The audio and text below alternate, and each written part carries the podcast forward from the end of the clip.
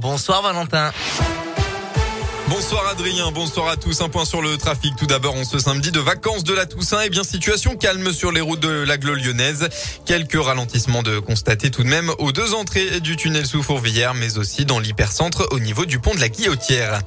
À la une de l'actualité, cette manifestation contre l'extrême droite aujourd'hui à Lyon. Au départ de la place Bellecour, le cortège était composé d'environ 1800 personnes selon les chiffres de la préfecture. Des tensions ont été ressenties dans le vieux Lyon au moment où des membres de l'ultra-droite lyonnaise sont venus à la rencontre des manifestants. Mais il n'y a finalement pas eu de débordement. Le cortège s'est rendu sans heurte, place des terreaux. À Lyon, toujours le 30 mars 2022, c'est la date avancée par Grégory Doucet pour que la ville passe à 30 km heure. Le maire écologiste s'est exprimé ce matin à l'occasion de l'Assemblée générale d'Europe Écologie Les Verts. Des travaux sont donc prévus pour renforcer la signalisation avec de nombreux marquages au sol et panneaux. Tout ça se fait en cohérence et en coordination avec la métropole de Lyon, a rajouté Grégory Doucet. Les grands axes à 50 km heure seront probablement dévoilés d'ici la fin de l'année. Plusieurs membres du groupe de rappeurs Les Dalton interpellés. D'après la préfecture, les motards de la police nationale ont stoppé un rodéo et ont interpellé trois individus. Ces derniers ont été placés en garde à vue. En parallèle, hier soir, nouvelle opération contre les rodéos à Bron. Les policiers ont procédé à 70 verbalisations, dont 26 excès de vitesse. Un rodéo à bord d'un véhicule signalé volé a été constaté. Deux suspects ont été placés en garde à vue. Et au total, six véhicules ont été placés euh, en fourrière.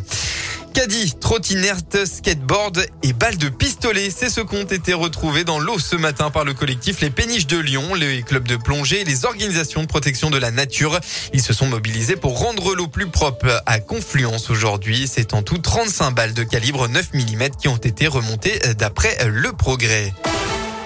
Les sports en football tout d'abord, c'est la mi-temps du match entre le FC Nantes et le Clermont Foot pour le compte de la 11e journée de Ligue 1. Il y a 1-0 pour Nantes dans cette rencontre où les deux équipes sont réduites à 10 après un carton rouge de Johan Gastien à la 31e minute, puis de Sébastien Corchia à la 41e. Ce soir, Lille accueille Brest à 21h. Demain, on retrouvera l'OL. Ce sera sur la pelouse de Nice à 13h. En rugby, match compliqué pour le Loup sur la pelouse du Stade français. Les Lyonnais étaient menés 20 à 6 à la mi-temps.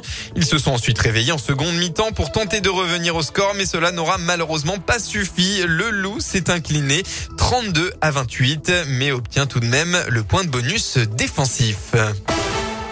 On passe à la météo enfin dans le département après un samedi ensoleillé. Eh bien c'est simple.